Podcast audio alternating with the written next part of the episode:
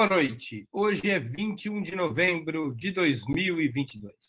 Está no ar mais uma edição do programa Outubro. Outubro é um programa de análise política apresentado em três edições semanais, às segundas, quartas e sextas-feiras, sempre das 19 às 20 horas. Cada edição com um trio fixo de convidados, homens e mulheres de diversas orientações e gerações. Hoje teremos a participação de Maria Caramês Carlotto, professora de Sociologia e Relações Internacionais na Universidade Federal do ABC. Valério Arcari, historiador e professor titular aposentado do Instituto Federal de Educação, Ciência e Tecnologia de São Paulo. E José Dirceu, ex-presidente nacional do PT e ex-ministro da Casa Civil do governo Lula. Em nome de Ópera Mundi, agradeço aos três convidados e passo a primeira pergunta de nossa noitada, adequada aos dias que estaremos vivendo até 18 de dezembro. Começou a Copa do Mundo. Na quinta, dia 24 de novembro, a seleção brasileira estreia contra a Sérvia.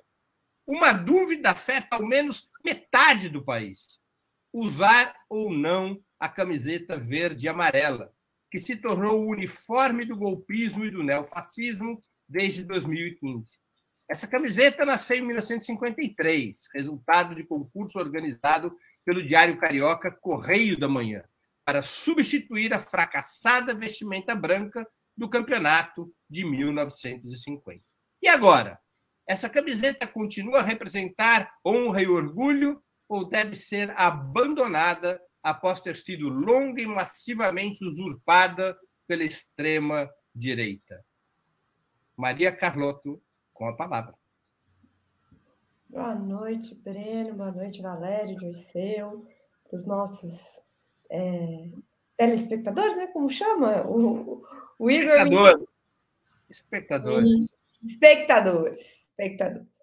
Bom, é, é uma pergunta. Primeiro, assim, eu acho que socialmente, historicamente, a gente nunca pode duvidar da possibilidade de significar e ressignificar símbolos, né? É, já teve outra, acho que é, uma Copa é, depois de 2015, e também teve esse debate, claro que com muito menos intensidade, né? É, e acabou que as pessoas no final torceram, né? É, também porque é um evento de muito de marketing muito pesado, né? As TVs todas estão assistindo, vai se falar sobre isso intensamente nos próximos dias. Então, eu acho que a tendência é, é as pessoas que têm, enfim, uma grande parte é, das pessoas entrarem no clima, né? De Copa do Mundo, se separarem. Acho que tem uma tendência nesse sentido. Agora, tem problemas, viu, Breno? Que envolvem a seleção brasileira. Sei que não é um, um um programa sobre futebol, não foi essa a pergunta, mas eu acho que é meio inescapável. Que envolvem os processos históricos da sociedade brasileira e que impactam a seleção brasileira, que estão para além desse sentido específico da camisa e do uso que foi feito do verde e amarelo, da bandeira, porque realmente isso teve um impacto, isso está sendo até comentado, inclusive. Não sei se as pessoas sabem, mas a orientação da, da cúpula da CBF era que ninguém tomasse partido nas eleições, justamente para tentar minimizar esse sentimento de, de rejeição, né? De uma parte importante da população.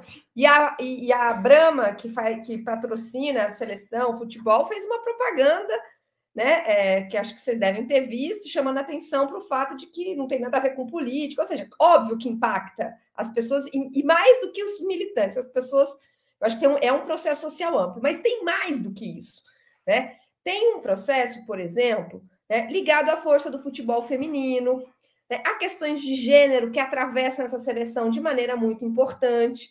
Né? É, por exemplo, né, os, as, as, denúncias contra o Neymar por assédio, o comportamento dele, questões ligadas ao racismo e, ao, e à maneira como muitos deles negam, a religiosidade e ao uso. Então, tem uma série de questões que vêm atravessando né, é, a sociedade brasileira em geral e que, e, e que batem na seleção, que estão para além do símbolo da camisa, e que eu acho que também tornam essa, essa relação mais frágil. Agora, eu não, não, não menosprezo a força da, da, do marketing, da, da imprensa, da, da televisão, né? Para se criar um clima. Eu acho que esse clima já. Você vai usar a camiseta verde e amarela? Eu não tenho a camiseta verde e amarela. Você vai usar nos Jogos da Copa? Eu não tenho. Eu não tenho. Você não tem? e não comprarei, porque tem outras prioridades no momento. Mas eu vou assistir os jogos e, e provavelmente vou torcer sim. Mas não sei se de verde e amarelo, mas aí por uma questão menor. Valério Arcari. Bom, boa noite, Breno, Maria Carlotto, Zé Dirceu, aqueles que nos acompanham. Eu penso, Breno, que nós temos que partir de um elemento chave. O Brasil está fraturado. É, há uma situação completamente nova no país. Está completamente fraturado, está fraturado socialmente, está fraturado regionalmente. A disputa política contra o bolsonarismo, é, que não é somente uma corrente de extrema direita, é uma corrente neofascista que perdeu as eleições, mas permanece com imensa influência. As últimas semanas nós assistimos é, com flutuações é, o bloqueio das estradas, vimos as concentrações em frente aos quartéis, cenas grotescas é, e, e, e, difíceis de explicar. Né? E, e o ambiente ficou muito tenso, evidentemente. É nas empresas, é nos locais de trabalho, é nos locais de moradia é dentro das famílias. Vamos lembrar que o medo foi o, a experiência emocional política mais intensa do ano de 2022. E ele foi mais profundo na esquerda. Eu estou entre aqueles que pensam que é, Evidentemente, vai haver torcida pela seleção, eu vou torcer pelo Brasil, evidentemente, mas a imensa maioria da esquerda não vai colocar a amarelinha. A amarelinha foi apropriada como um símbolo da corrente neofascista. Eu sei que há uma pressão, é, há uma certa sensação de alívio nas nossas fileiras, felizmente, né? Vencemos as eleições, ainda que por uma margem apertada. Faço um parênteses Sempre que dizemos que a margem é apertada, isso não diminui o gigantismo da vitória, porque resultados no sufrágio eleitoral têm sempre uma margem de distorção da vontade popular, especialmente nas eleições deste ano, pela manipulação que o bolsonarismo fez do Estado com o Bolsa Caminhoneiro, com o auxílio taxista, com. É, jorrou dezenas de bilhões de reais, nem sabemos exatamente o volume do que foi a gastança, mais o assédio patronal, mas enfim, o país está fraturado.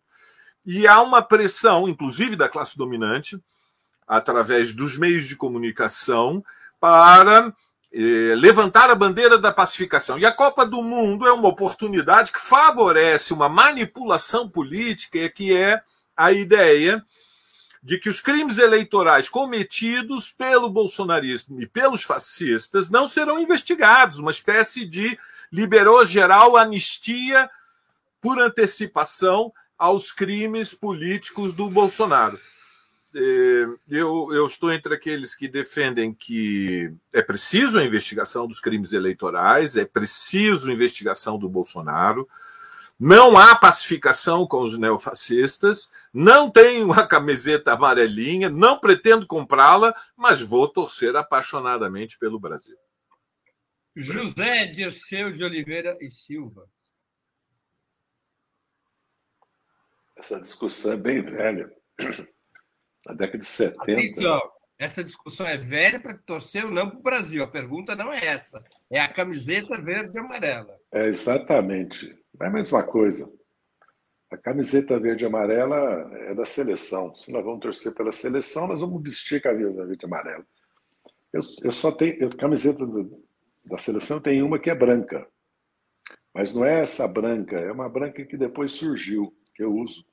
Eu sempre fui contra a gente abandonar o verde e amarelo, o hino nacional, a bandeira do Brasil. Eu até tive, tive alguns problemas muito, antes da campanha eleitoral, quando ia de camiseta amarela em algumas atividades, eu falava, vocês vão deixar eles se apropriarem do hino nacional, do patriotismo, do nacionalismo, da bandeira do Brasil? Por que, que nós vamos permitir isso? Não pertence a eles. Outra coisa se a seleção tem que mudar ou não a camiseta, é outra discussão. Na década de 70 houve uma corrente grande que achava que nós não devíamos torcer para a seleção. Então, eu tenho muita camisa do Corinthians, tem todas as cores, branca, azul, preta, colorida, mas da seleção não tenho. Mas se, se, se tivesse, eu usaria a verde e amarela, seria um problema. Eu acho uma, uma discussão meio, meio estéreo, meio sem sentido. As outras Mas... questões todas que vocês colocaram estão válidas, né? Sobre as características da vitória, sobre a necessidade de apurar os crimes, né? esperamos que destrave depois da sucessão ser concluída com a posse do Lula, porque há, na verdade, uma obstrução na justiça, né? na Constituição da República, nos inquéritos, na Polícia Federal, né? em alguns níveis da justiça, e também que se investigue os crimes eleitorais. Agora, torcer pela seleção e usar a camisa verde e amarela como se fosse de qualquer do Palmeiras, do Corinthians, do São Paulo, porque isso não justifica. Porque ele é palmeirense também, né? Ele usou muito a camisa do Palmeiras, o símbolo do Palmeiras, ainda que ele é oportunista, usou do Flamengo também. Opa, que ele usou camisa de todos os times, não mexe com o Palmeiras. usou do Flamengo também. Aliás, foi torcer. Mas é uma curiosidade, você torceu, torceu para o Brasil em 70? Torci. Torci para o Brasil para o Cruzeiro, porque só pegava ondas curtas na onde eu estava, que não vem ao caso aqui onde era, só pegava ondas curtas da Rádio Rural do Rio de Janeiro. E o Cruzeiro estava no auge. Aliás, se você percebeu qual é o símbolo do Molipo, Hein? O Cruzeiro do Sul, que fui eu que propus. Por causa do Cruzeiro naquela época, que era muito popular. Infelizmente, o Molipo não foi tão popular como o Cruzeiro é. E era. Mas eu acho isso, acho que tem. Nós temos que disputar isso com o bolsonarismo também. A bandeira do Brasil, o nacional, o nacionalismo, o patriotismo, certo? até porque nós estamos entrando na era das nações novamente, dos blocos de nações né, na geopolítica mundial e nas transformações que o mundo está ocorrendo. E aí devemos usar a camisa verde e amarela sem nenhum, sem nenhum problema, não. Agora, quem não quiser usar, tem todo o direito de usar, usar a branca, usar do seu time. Muita gente torce pela seleção com a camisa do seu time, né? É muito comum isso. Muito comum e é, acho que excelente que passa assim. Vamos à segunda pergunta da noite, depois desse show-in, depois desse aquecimento toda a atenção parlamentar do processo de transição está voltada para os primeiros momentos do futuro governo Lula, buscando a da transição antes da posse, com o objetivo de liberar recursos para as medidas emergenciais, especialmente o Bolsa Família de 600 reais, mais 150 por criança de até seis anos e outros programas. Vencida essa etapa, a etapa emergencial, qual que deveria ser, na opinião de vocês, a principal pauta parlamentar do novo governo? O governo deveria aproveitar o capital político inicial, como fez, por exemplo, Gustavo Petro na Colômbia, e propor uma ampla reforma tributária de caráter progressivo, que alivie o fardo fiscal sobre o consumo e as camadas com renda mensal inferior a 5 mil reais, como está prometido, como foi prometido na campanha, aumentando a tributação sobre renda e riqueza dos mais ricos e elevando a própria capacidade de arrecadação do Estado? Ou ainda não será hora para propostas de maior alcance que deveriam ser deixadas para um momento posterior? Com a palavra, Valério Arcari.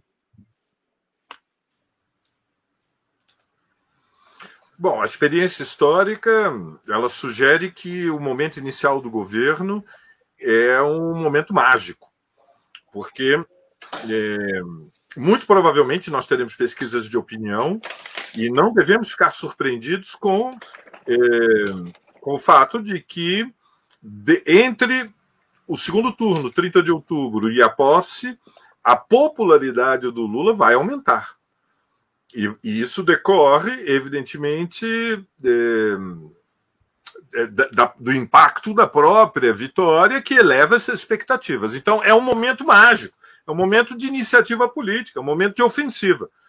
A minha preocupação é que, no afã de desenvolver uma estratégia de governo de maioria, que só é possível é, com é, a eleição de um presidente da Câmara é, que esteja alinhado com uma base parlamentar muito ampla dentro do Congresso Nacional, é, o governo renuncie à iniciativa política. É, na verdade, eu estou entre os que opinam que a reeleição de Lira seria Arthur Lira à frente da presidência da Câmara seria mais seria um cavalo de Troia, seria uma uma aposta de altíssimo risco para um desdobramento a lá Eduardo Cunha, ou seja, Lira não merece nenhuma confiança pelo, pela sua trajetória, pelo papel que cumpriu. Não existe nenhuma garantia que, sobre uma imensa pressão da classe dominante, para preservar de alguma maneira uma forma de constitucionalização do ajuste fiscal, que foi isso que foi feito no Brasil com o governo Temer, algo esdrúxulo, que não tem é, paralelo no mundo, é, o Lira seja, seja um, é, um cavalo de Troia, uma armadilha, é, ou seja, um gol contra. Então, eu estou entre aqueles que pensam que o mês de janeiro deve ser da apresentação de dois ou três projetos de grande impacto que definem a marca do governo associada à erradicação da fome, é, ao aumento do salário mínimo, à redução né, do, do imposto de renda para aqueles que ganham até 5 mil reais. É um momento de iniciativa política. A reforma tributária é uma bandeira que tem um impacto enorme, fazer os ricos pagarem. É, como, na verdade, a riqueza no Brasil, os rentistas nunca pagaram, quer dizer, as grandes fortunas nunca pagaram, os dividendos estão isentos de impostos. Então, é, a reforma tributária poderia ser uma destas iniciativas, assim como iniciativas na, no reforço do SUS. Há uma pressão enorme pela vacinação infantil, como vocês sabem. É, estamos já sobre o impacto de uma nova variante da Covid-19 Portanto, reforço do SUS é uma segunda iniciativa de grande impacto. Eu creio que a terceira seria a recomposição do orçamento das universidades e institutos federais, a defesa da, da univers, do, do, ensino superior público, ampliação do ensino superior público. Câmbio, Breno. José Dirceu com a palavra. Abre o microfone, Zé. Isso. Acredito que sim, que o governo deve priorizar a reforma tributária. Acho que há condições para isso. E tem que abrir um debate com a sociedade de mobilização em torno de uma reforma tributária progressista. Eu não vou descrever aqui a reforma tributária, porque é uma outra discussão.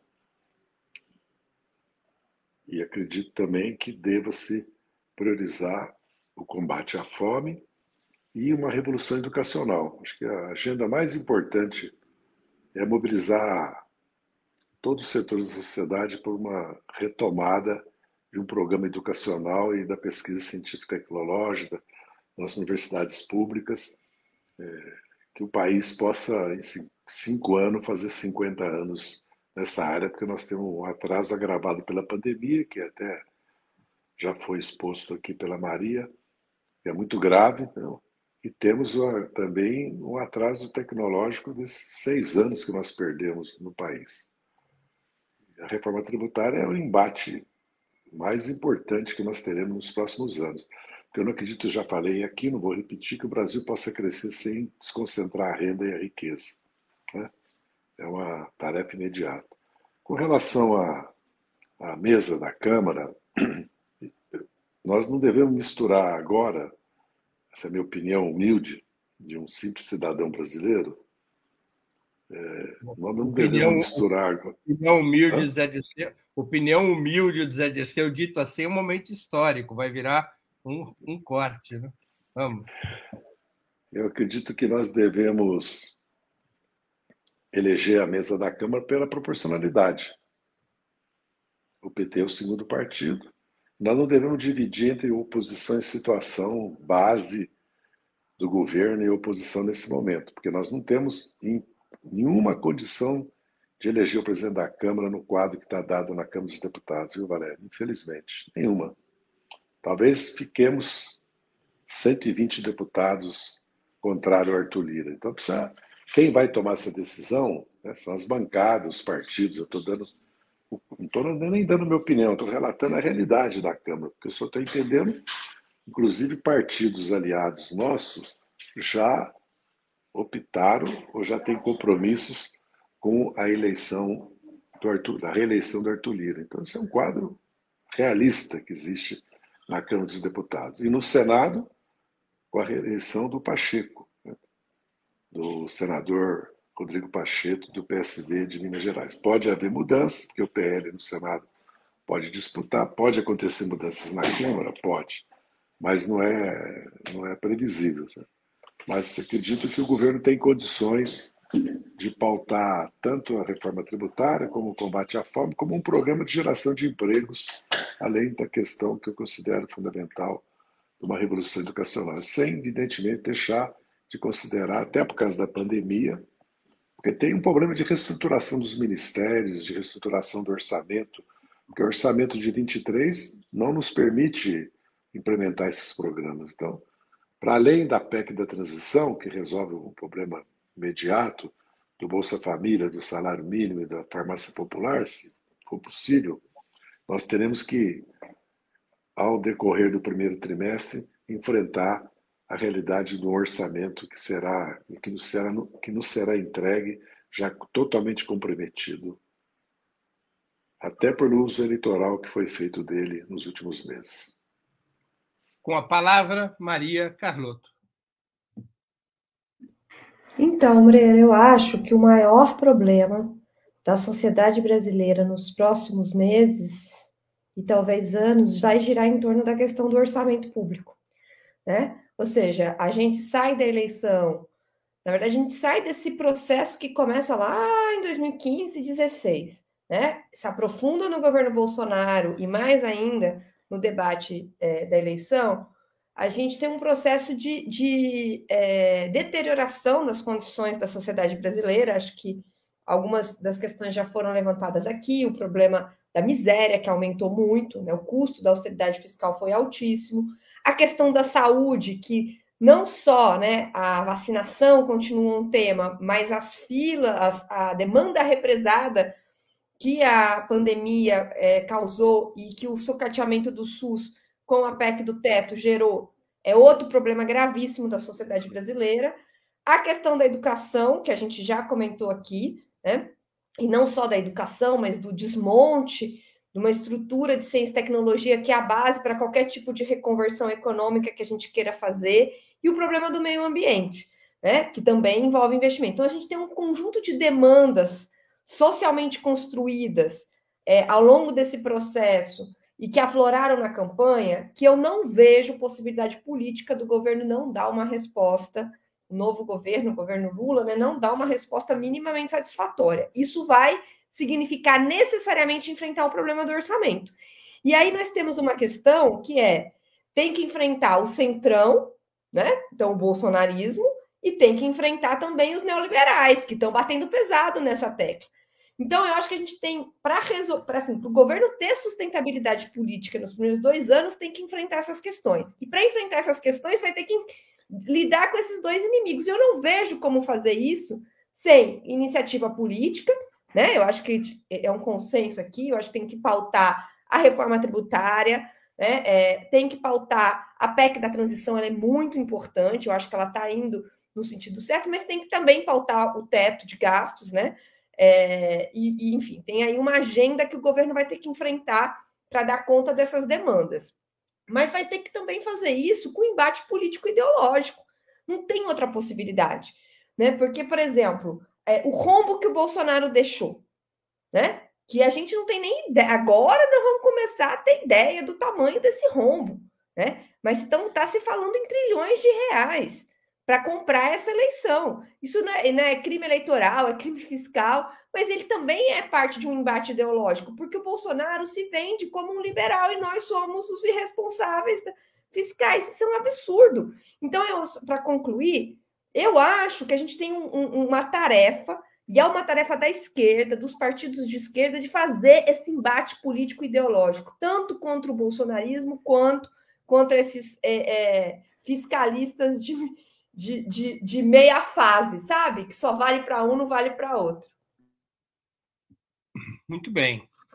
De alguma maneira, Maria Carlota fez o spoiler da próxima pergunta, mas que eu vou aqui expô-la para que os outros dois participantes também possam opinar. A luta contra o bolsonarismo não é a única frente de batalha do futuro governo e das forças de esquerda as correntes liberais também estão operando pesadamente para o presidente eleito se manter dentro das quatro linhas do modelo econômico restabelecido e radicalizado a partir do golpe de 2016. O governo deveria ceder às pressões do liberalismo econômico para manter a frente ampla contra o bolsonarismo e ter maior estabilidade parlamentar ou os partidos de esquerda, junto com o sindicalismo e os movimentos populares, deveriam se organizar para disputar publicamente a orientação do governo, exatamente como fazem os liberais. Com a palavra, José Dirceu.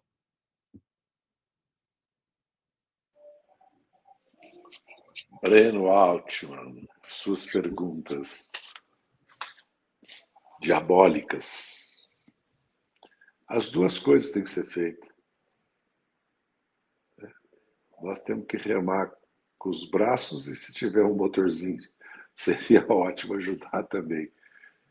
Eu sou de opinião que nós devemos procurar de todas as maneiras composições que permitam o governo aprovar aquilo que é prioritário e básico para ele, até para ele começar né, resolvendo questões importantes do país. E, ao mesmo tempo, mobilizar nossas forças políticas sociais né, para avançar naquelas questões que vai haver uma disputa política, porque quando se fala em orçamento, se fala em reforma tributária, está se falando em luta de classe, né, em luta pela, pela apropriação da riqueza e da renda nacional. Né? E no Brasil nós sabemos que a renda e a riqueza nacional estão sendo apropriadas por uma minoria da sociedade em, em, em níveis pou, poucos países do mundo têm. Né? Eu sempre repito aqui que 1% tem um terço da renda e 10% a metade. E os outros 10% não tem nem 1%. Né? Então, acho que é, nós temos que. É muito importante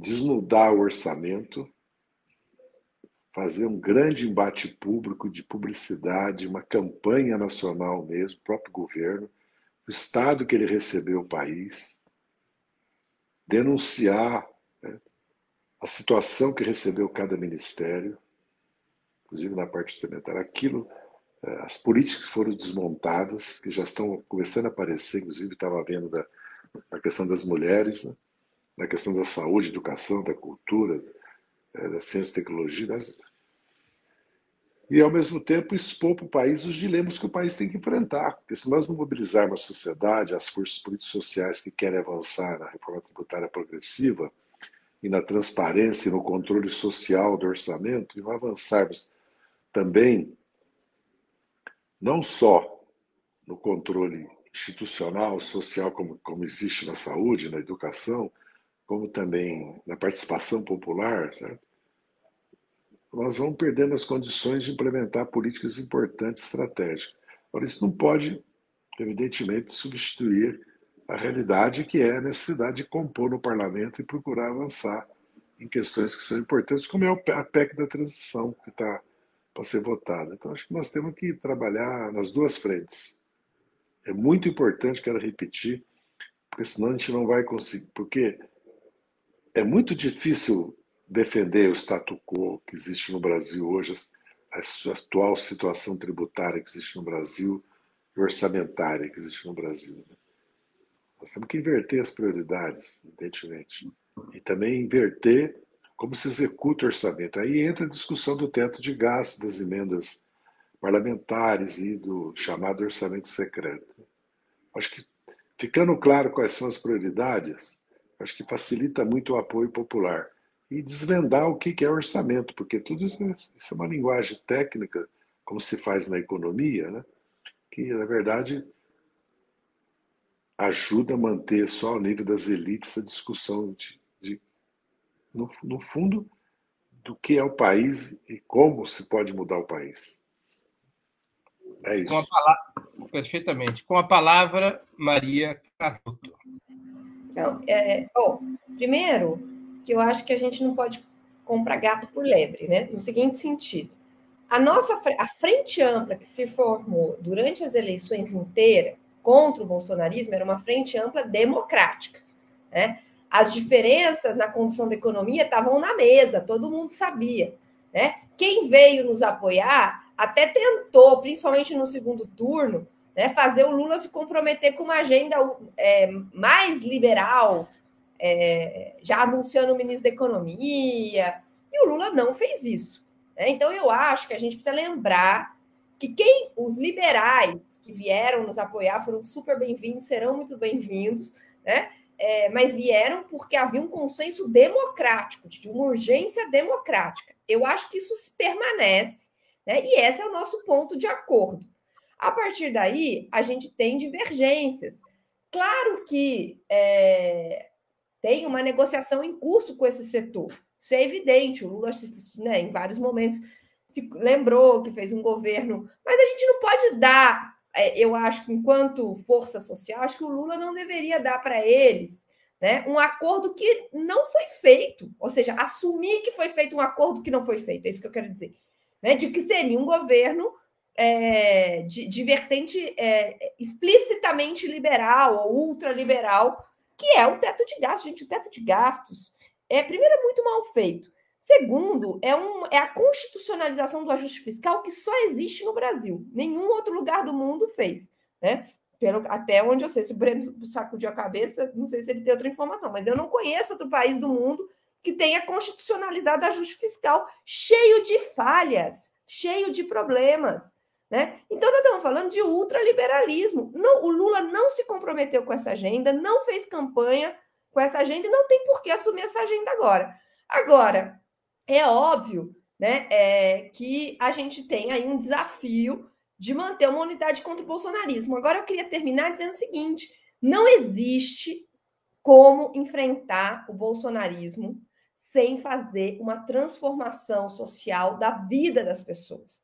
Né? E aí eu vou retomar de novo a agenda que o Dirceu comentou, o Valério também. Né? A questão da, da saúde, né? da vacinação, né? Da, da, de como enfrentar a Covid e outras, outros, a fila de espera do SUS, a educação e o atraso que foi gerado pela pandemia, certo? É, a, o gargalo da ciência e tecnologia, o déficit do meio ambiente que se gerou nesse período, nesse período todo, e o problema da fome e da miséria. Como é que você vai enfrentar isso, certo? Como é que você vai entregar uma outra agenda para o país que supere né, a pauta moral do bolsonarismo sem se comprometer com essas políticas. E como é que você vai se comprometer com essas políticas fazendo uma agenda ultraliberal? Então, até pela frente democrática que se formou, a gente precisa ter é, responsabilidade social, para usar o termo aí do Lula. Mas mais do que responsabilidade, a gente tem que se comprometer com essa agenda da vida das pessoas. Então, não vejo como escapar disso. E acho que, que, o, que o governo, te, até agora, tem clareza de que essa agenda é inescapável.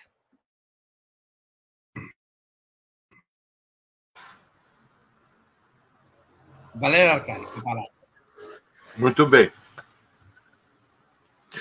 Bom, eu estou convencido, Breno, que há um problema de estratégia geral que deve ser o parâmetro para o, para a pergunta que você coloca. Ou seja, algumas discussões tem que ter, a gente tem que encará-las é, com alguma perspectiva estratégica. E, a, a, Há uma pressão das manchetes, dos editoriais, da mídia comercial, que responde ao núcleo do PIB que deslocou do Bolsonaro depois da pandemia. Mas vamos ter sentido das proporções, qual é a relação política e social de forças no Brasil. O Brasil está fraturado entre duas correntes. De um lado, o lulismo, que representa a esquerda, do outro lado, o bolsonarismo. Portanto, a Faria Lima, os liberais, eles não tiveram muita representação política nesse processo. A Simone teve 4%, pessoal. 4%. Só para a gente ter sentido as proporções do que nós estamos discutindo. O bolsonarismo foi eleitoralmente derrotado, evidentemente está ferido, não tem as suas forças intactas, mas é muito, muito forte.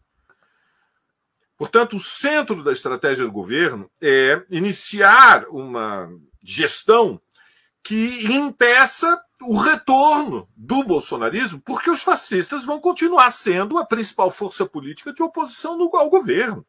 Essa é a força política mais importante de oposição ao governo.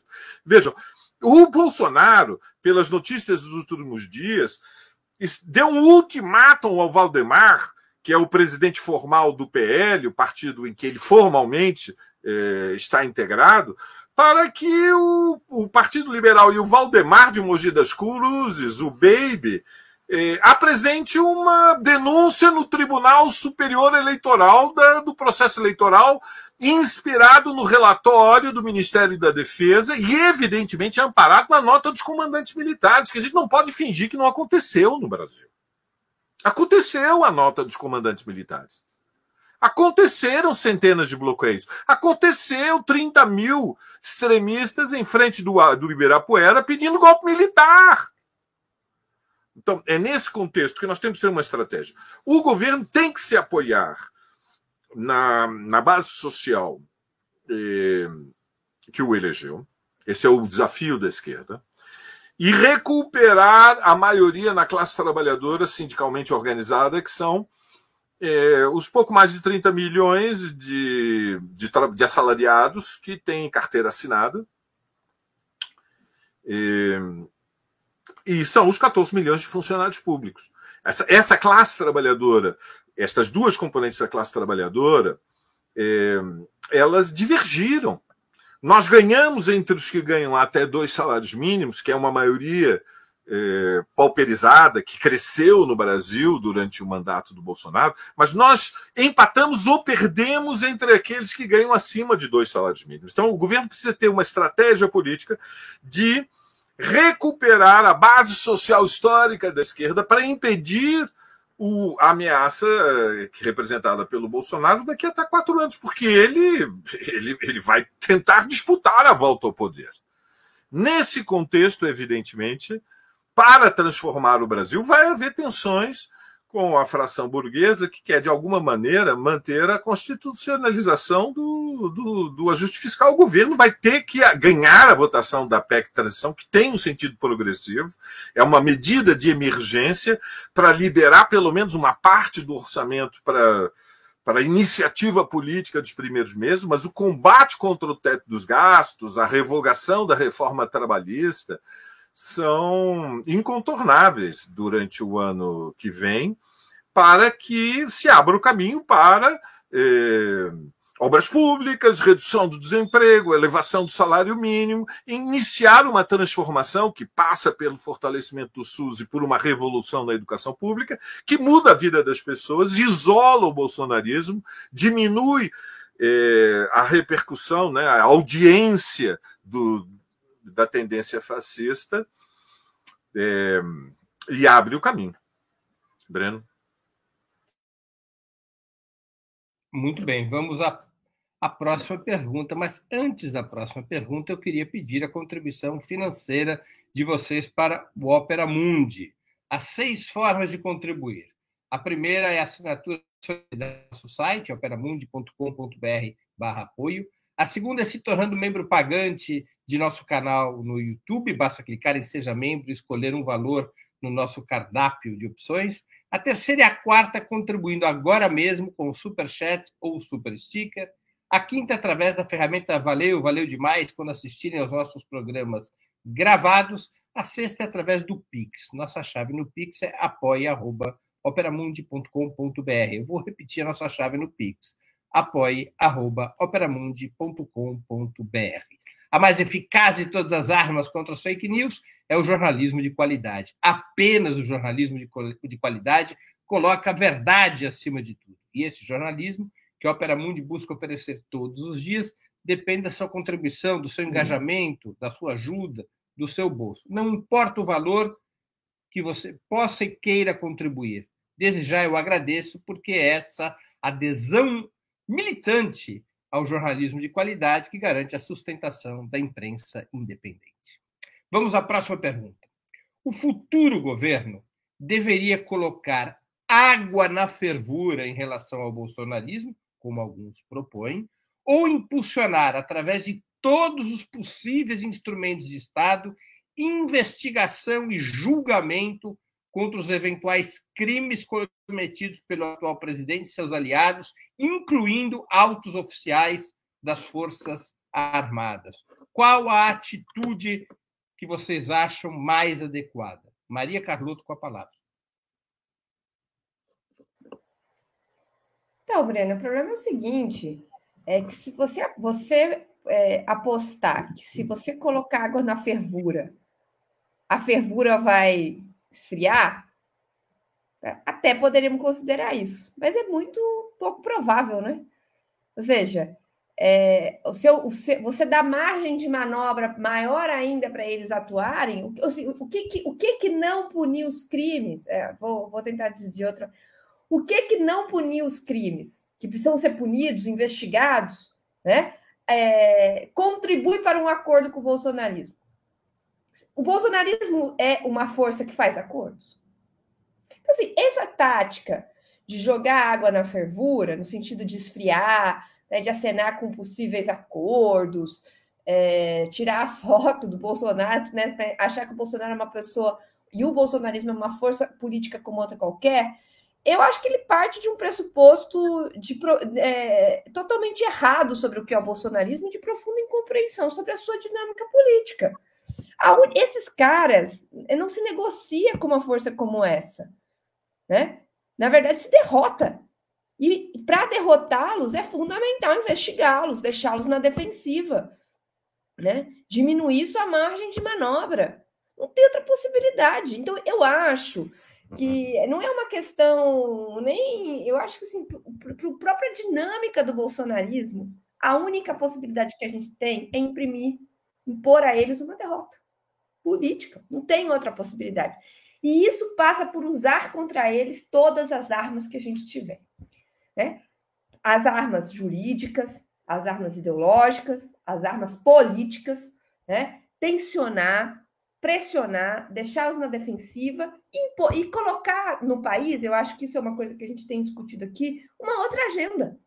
Né? Uma outra agenda, diferente da agenda que eles querem é, nos criar, uma agenda moral, é, muito baseada na, na, na, temática religiosa, que tem eco. E qual é a nossa agenda? A agenda que a gente uma vez estando no governo e com todas as possibilidades que isso nos dá, a gente vai colocar para o país.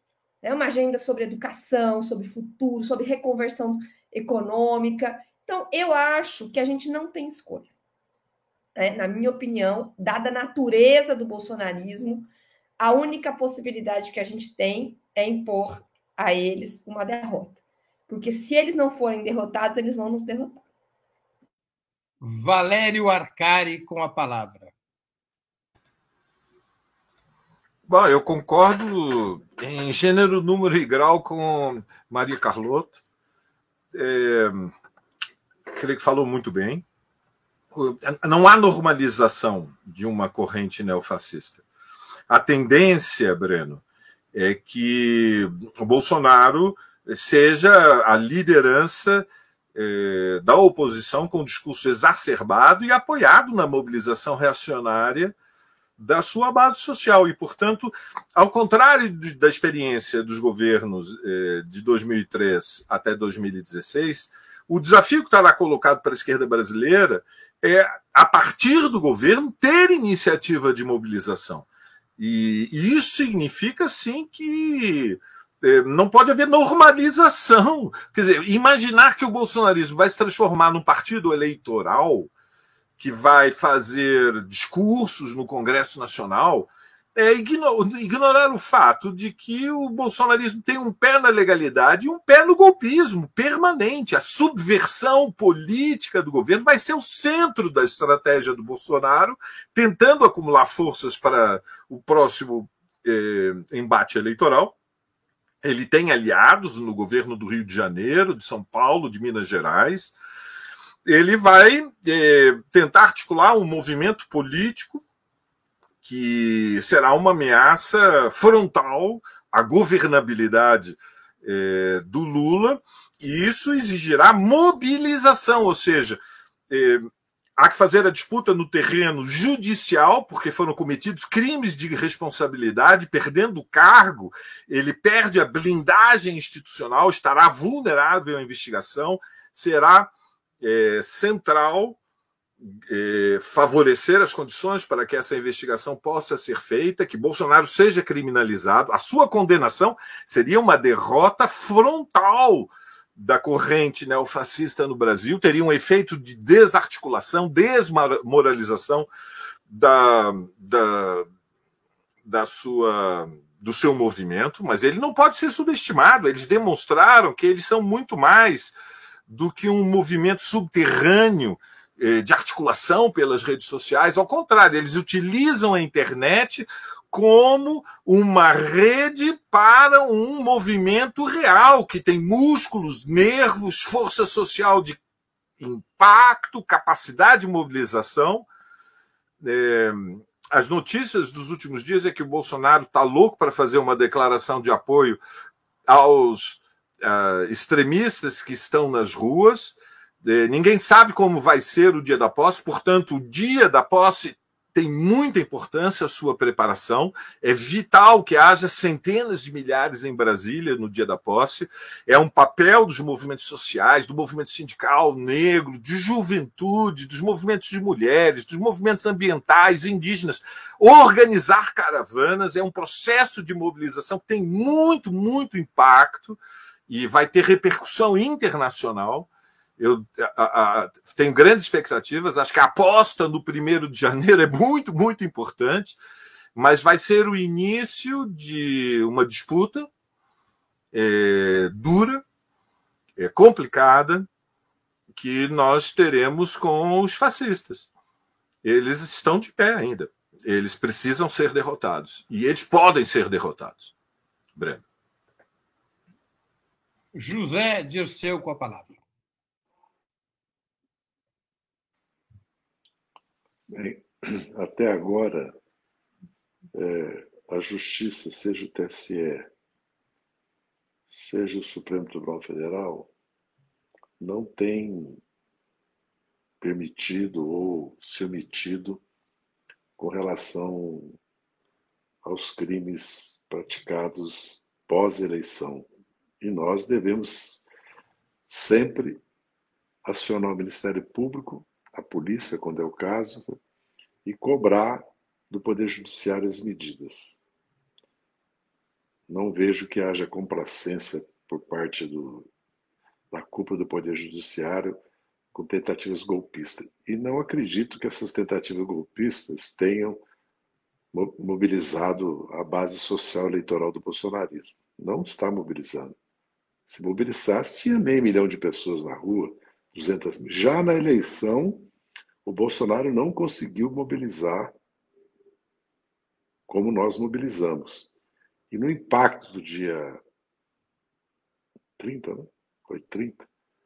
No impacto do dia 30, eles mobilizaram, mas num país de 220 milhões de habitantes, numa cidade de 12 milhões como São Paulo, ou Rio, eu não, eu não, não vejo no bolsonarismo nesse momento uma tração de mobilização ascendente para tentar dar um golpe ou ocupar Brasília, impedir a diplomação do Lula ou confrontar conosco na posse do Lula. Concordo que é preciso uma ampla mobilização para o dia primeiro, que é natural, como houve em 2003, multiplicada por 10, se for possível, e concordo que há que travar uma luta política contra o bolsonarismo de curto e médio prazo. Médio prazo você tem que fazer uma disputa política cultural, né? Você tem que fazer uma disputa também de transformação social e de organização, elevar o nível de organização e consciência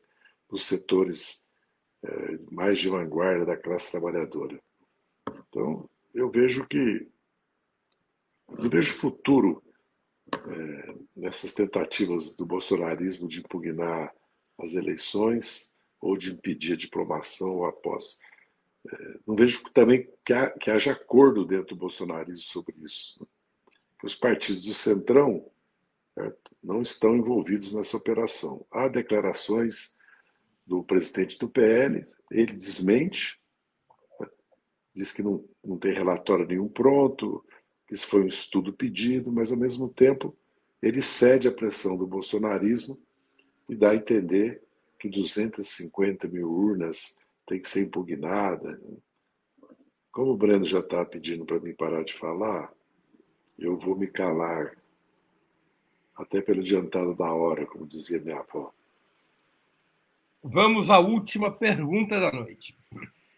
A Constituição Federal, em seu artigo 14, prevê a realização de plebiscitos e referendos.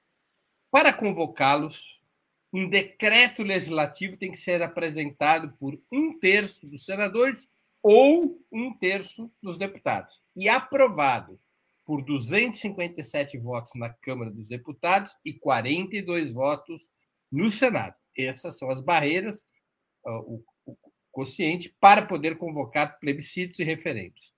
São barreiras bem menores do que a aprovação de emendas constitucionais, que necessitam de três quintos dos votos nas duas casas.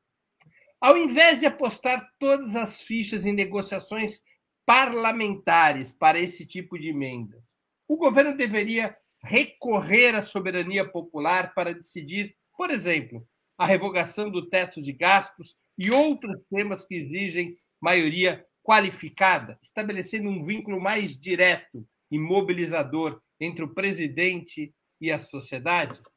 Com a palavra, Valério Arcari.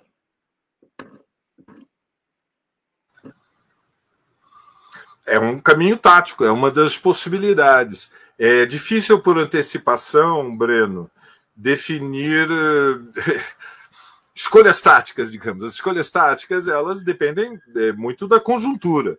E nós não podemos convocar plebiscitos para perder. Aprendamos com a experiência do Chile. Quer dizer, é necessário preparar as condições quando se convoca um plebiscito para ter a garantia, quando se está no governo, de que, é, ainda que sempre haja uma margem de erro, o cálculo político é, abra, abra um caminho favorável, não o contrário. Mas é, uma, é um instrumento que até hoje não foi aproveitado e pode ter é, e pode ser útil. Eu não sei se a revogação do teto dos gastos é, seria seria este tema.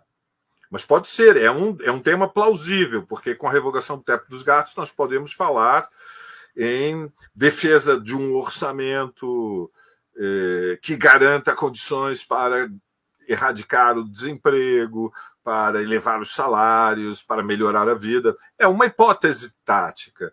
Eh, eu penso sim que é um instrumento que pode ser útil, mas é necessário criar as condições políticas para eh, usar essa carta. Breno. José Dirceu de Oliveira e Silva. Não, não vejo nenhuma objeção para que se convoque referendos, plebiscito, mas acho improvável que no momento atual nós possamos desviar nossos esforços, assim, nossa prioridade para isso. Porque 257 votos para aprovar e um terço na Câmara e no Senado para propor, um terço até que se consegue, 257, conforme o tema, não se consegue.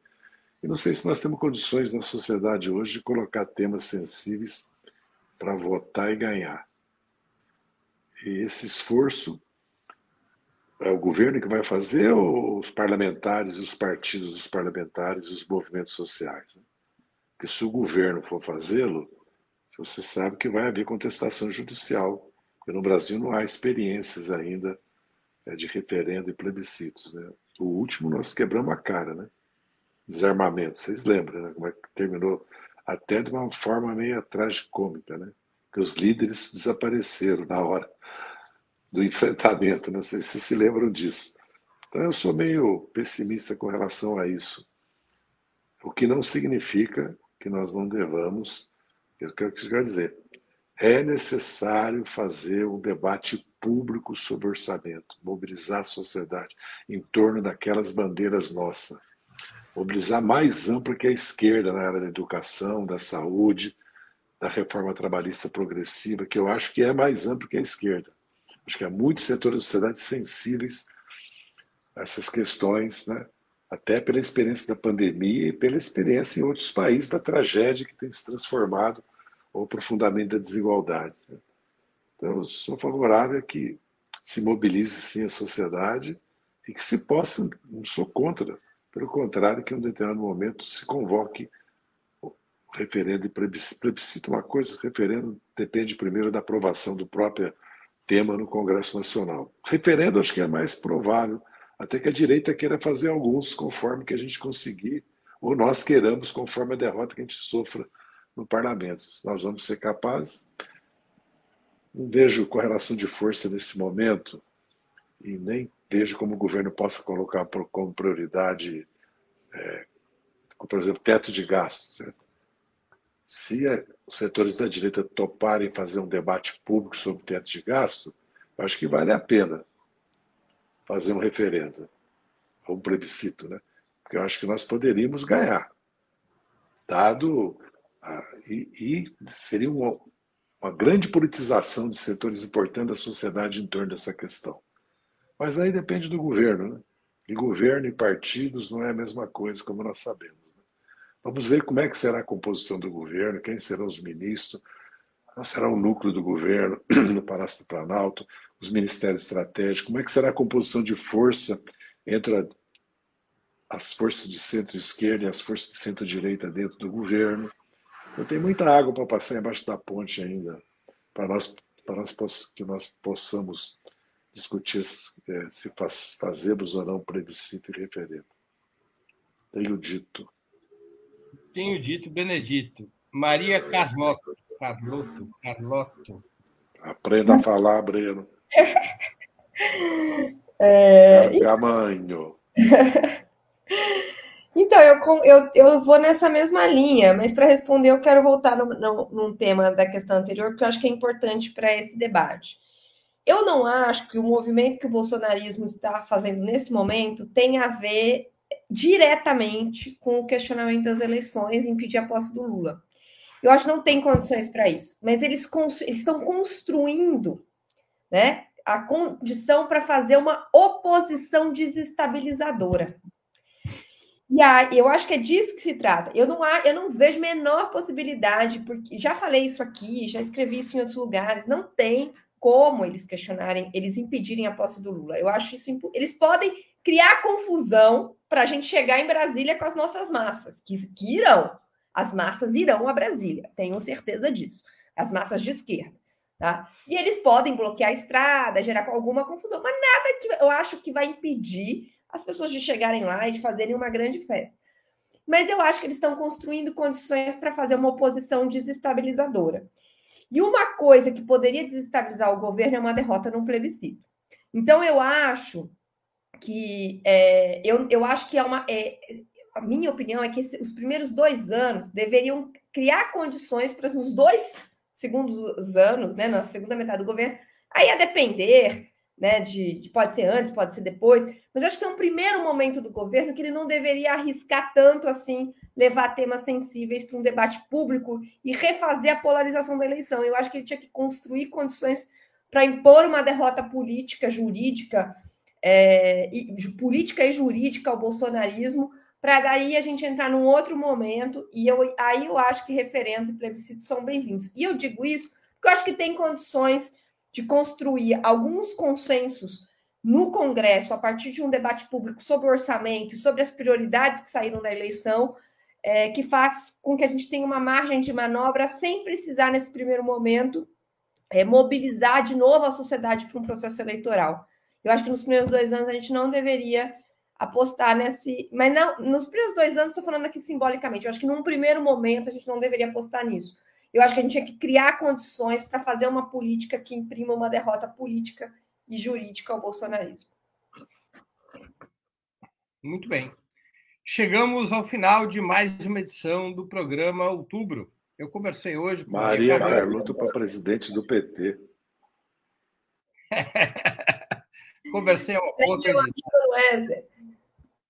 Conversei hoje com Maria Carlotto, Valéria Arcari e José Dirceu. Voltaremos a nos ver na próxima semana, dia 28 de novembro, às 19 horas. Antes disso, na quarta e na sexta-feira, dias 23 e 25 de novembro, teremos outras edições do programa Outubro.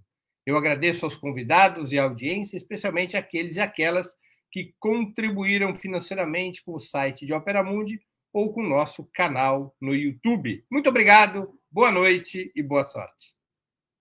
Tchau, tchau. tchau boa noite. Breno, deu a louca e você saiu defendendo o Zagalo essa semana? Tá maluco, Breno? Zagalo! Meu cara, vai fazer o quê? É o, é o suicida, é Zé. Ele é um suicida. Publicamente é saiu defendendo o Zagalo. curioso da história. Vai fazer o quê? Boa noite. Eu vi o Zagalo jogar, viu? Do Flamengo. E, ó, o Igor prometeu uma foto do Zé Dirceu com Lula de amarelinho e não colocou. Semana que vem tem que colocar. Semana que vem tem jogo. Tem uma foto do Lula, Zé Dirceu e Brizola de verde e amarelo, que a produção estava por aí com essa foto. Vamos esperar ela subir para fechar. Olha aí. Que beleza! Olha aí. Muito bem.